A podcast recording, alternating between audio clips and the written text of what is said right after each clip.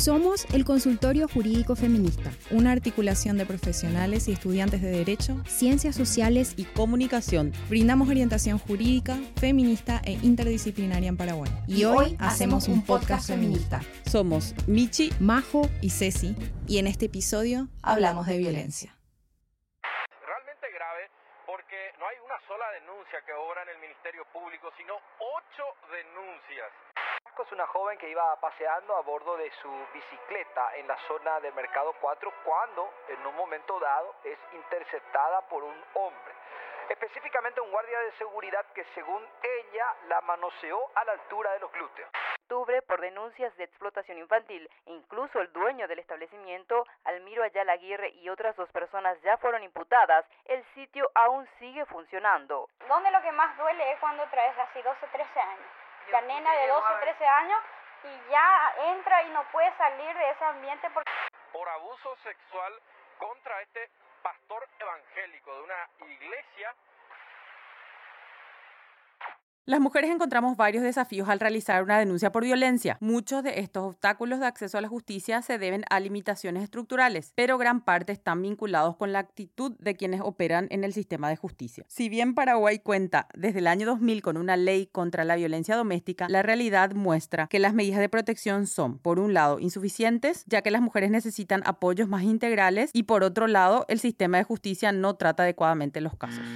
En base a nuestras experiencias, desde el consultorio pensamos que los obstáculos más significativos son acceso al conocimiento de los derechos básicos. Muchas mujeres que se acercan a este espacio ya han acudido al sistema de justicia o tienen una causa judicial abierta, pero nadie les ha explicado de manera adecuada o completa los límites y posibilidades del fuero al que recurrieron, ni les ha brindado información comprensible sobre el procedimiento en el que están insertas. En muchos casos hay una expropiación del conflicto por parte de quienes operan en el sistema de justicia justicia. ¿Qué significa esto? Significa que durante los procesos judiciales a las mujeres no les explican bien las implicancias, no se les consulta sobre las posibilidades que tienen y con esto terminan no siendo titulares de las decisiones que se toman. Todo este maldito sistema está mal. Falta de información e incrementada dificultad para realizar trámites, muchas veces por la actitud de operadoras y operadores de justicia. Muchas personas operadoras del sistema de justicia no comprenden la complejidad de los ciclos de violencia. En algunos casos caen, como mínimo, en una negligencia, pues pretenden que una prohibición judicial sin la exclusión efectiva del agresor tenga el efecto de parar efectivamente un ciclo de violencia. Una justicia que sigue apañando el modelo patriarcal. Mujeres recurren al sistema judicial y abren causas, lo cual desde un comienzo es difícil por el estigma y temor de no lograr obtener justicia. Esta idea se ve reforzada cuando efectivamente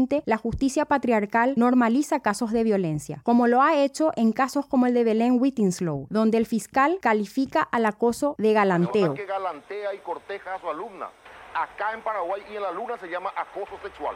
Galanteo y cortejo es acoso sexual, dejémonos de poder. Y el caso de Alexa, donde los jueces absolvieron al sacerdote pese a que se reconocieron los hechos. Como una de las principales eh, cabezas eh, de la Iglesia Católica y por parte también de toda esta institución mandaba un comunicado en donde aparentemente minimizaba el hecho en donde se habría dado un supuesto manoseo a Alexa por parte de este sacerdote que... Todos estos impedimentos hacen que las denuncias no sean una opción para las víctimas. Y también el aumento ya de casi 80% de las denuncias que vinieron señalando en lo que tiene que ver con la cuarentena. Nosotros veníamos muy bien. El año pasado nosotros eh, culminamos el año con 22 casos menos de feminicidio. Incluso iniciamos este año eh, bastante bien en el sentido que íbamos bajando hasta que en el mes de junio, julio se disparó y hoy, hoy día estamos con, con 30 casos de feminicidios en el Paraguay. Las mujeres fueron eh, recluidas en sus hogares en lugar de eh, tener la protección que corresponda. En tiempos de pandemia todo empeoró un poco más. El quedate en casa resultó terrible para muchas mujeres que tuvieron que convivir obligadamente con sus agresores. Antes de la pandemia el promedio de consultas recibidas por el consultorio jurídico feminista era de 20 por mes. Desde el inicio de la pandemia estos números se han triplicado. En el año 2019 el Ministerio Público recibió 25.711 denuncias por el tipo penal de violencia familiar. De enero a septiembre de 2020 el Ministerio Público recibió recibió 18.652 denuncias. Es decir, en el primer cuatrimestre del año se puede ver un aumento de denuncias y sería esperable cerrar el año con más denuncias de las registradas en el año 2019. Es importante señalar que el tipo penal de violencia familiar es más amplio que la violencia basada en género o la violencia contra las mujeres. Lastimosamente, el Ministerio Público no discrimina los casos para saber cuántos de ellos son realmente de violencia de género. El Ministerio de la Mujer registró un 78% de aumento de consultas por violencia desde el inicio de la pandemia en la línea 137 de atención para víctimas de violencia. Asimismo, la Asociación de Jueces y Juezas de Paz, facultados a tramitar medidas de protección en caso de violencia hacia las mujeres, reportó que solo entre el 12 y el 26 de marzo de 2020 recibieron 987 denuncias de violencia doméstica. Hola, ¿qué tal? Este es el consultorio jurídico feminista. Sí, sí, ¿qué tal? Yo soy Marta. Marta es mi nombre. A mí una amiga me dio este número y me dijeron que me podían ayudar. Bueno, yo, yo tengo el caso, señorita, de, de mi hermano. Mi hermano realmente hace muchos años eh, tiene, tiene una situación violenta en nuestra casa. Y Em, yo realmente ya no, no, no puedo más soportar. Entonces me fui, hice la denuncia, me fui hasta el juzgado de paz. Em, por suerte me atendieron bien y me dijeron que el juez se iba, se iba a pedir con el caso, pero em, al final no le sacaron de mi casa a mi hermano. El juez lo único que le dijo fue que ya no nos maltrate más. Y yo sigo viviendo con mi hermano. Y la violencia sigue existiendo y realmente no sé más qué hacer, porque yo en algún momento pienso que él nos va a llegar a, matar, a todos los que estamos en nuestra casa. Entonces quería saber qué tipo de cosas podemos, podemos hacer, porque realmente con, con lo que dijo el juez la última vez no, no, no solucionó nuestro problema. Es decir, el criterio del juzgado fue que era mejor que el agresor continuara conviviendo con su víctima con gran posibilidad de seguir ejerciendo violencia o que esto termine en un feminicidio, antes que dictar una medida de protección que incomodara al agresor en pandemia.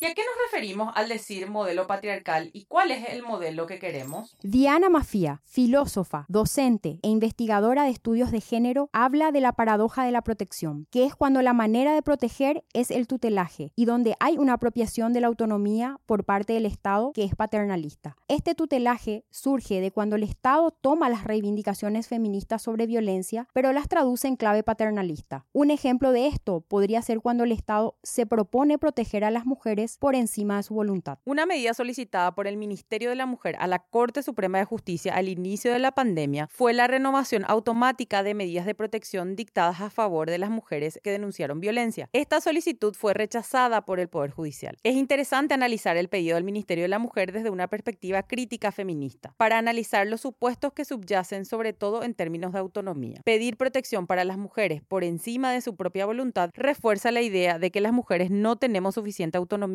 para decidir por nosotras mismas. ¿Qué comunica sobre la autonomía de las mujeres el hecho de que desde el Estado o desde cierta parte del feminismo se sugiere que no es importante conocer la voluntad o deseos de las mujeres directamente afectadas por una medida de protección? Estamos partiendo de la base de que existen unas mujeres con mayor autonomía o agencia moral que otras para resolver sus propios conflictos. Yendo más allá, ¿Estamos partiendo de la base que el Estado está en una mejor posición que la mujer para decidir sobre su propio conflicto?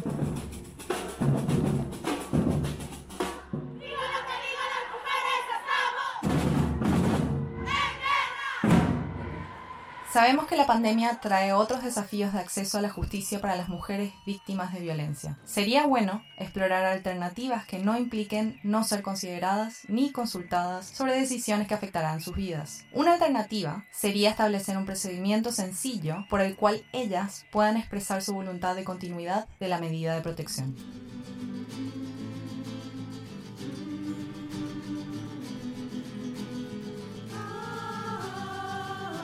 Históricamente, las mujeres hemos peleado para evadir el yugo patriarcal de nuestros padres, de nuestros maridos o de los hombres de nuestras familias. Sería contradictorio que estemos de acuerdo con entregarles toda nuestra libertad y la posibilidad de elegir sobre nuestras vidas al Estado. No podemos consentir que se tomen decisiones sobre nuestras vidas sin que nosotras seamos parte de esas discusiones, ni siquiera en nombre de nuestra propia seguridad. Ni siquiera en pandemia podemos consentir medidas que coarten nuestra autonomía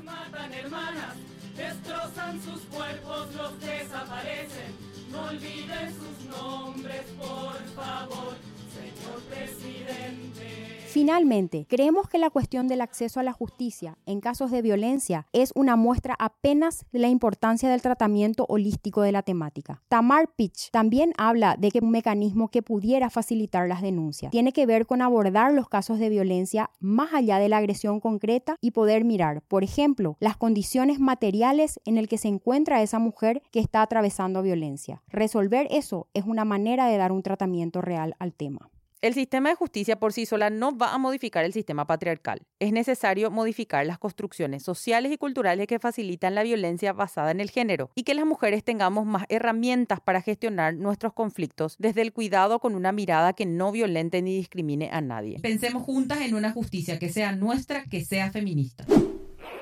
El ABC Feminista. En este bloque te contamos qué significan esas palabras que resuenan por ahí, pero la sociedad tiene miedo a nombrarlas. Violencia basada en el género. La violencia basada en el género se trata de actos perjudiciales perpetrados en contra de una persona sobre la base de las diferencias que la sociedad asigna a hombres y mujeres. Esta violencia busca mantener los roles tradicionales por los cuales las mujeres deben ser sumisas, tener menos autonomía y permanecer en pie de subordinación ante los hombres. Todo esto se se sustentan la diferencia de poder y la desigualdad estructural entre hombres y mujeres. Los actos de violencia contra las mujeres y las niñas son a la vez una expresión y una manera de reforzar la dominación masculina, no solo sobre las mujeres y las niñas individuales, sino las mujeres como una clase entera de personas. Es importante recordar que miembros de la comunidad LGBTI también pueden sufrir violencia de género, porque se apartan del rol tradicional esperado. Patriarcado. El patriarcado se trata de un sistema de relaciones sociales, sexuales y políticas por el cual los hombres, en forma individual y colectiva, oprimen a las mujeres, también en forma individual y colectiva, y se apropian de su fuerza productiva y reproductiva, de sus cuerpos y sus productos, ya sea con medios pacíficos o mediante el uso de la violencia.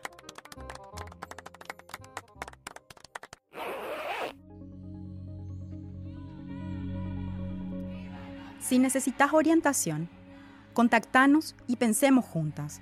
Escribinos sin costo de lunes a viernes de 9 a 19 horas a nuestro Facebook o al número 0983 21 72 73.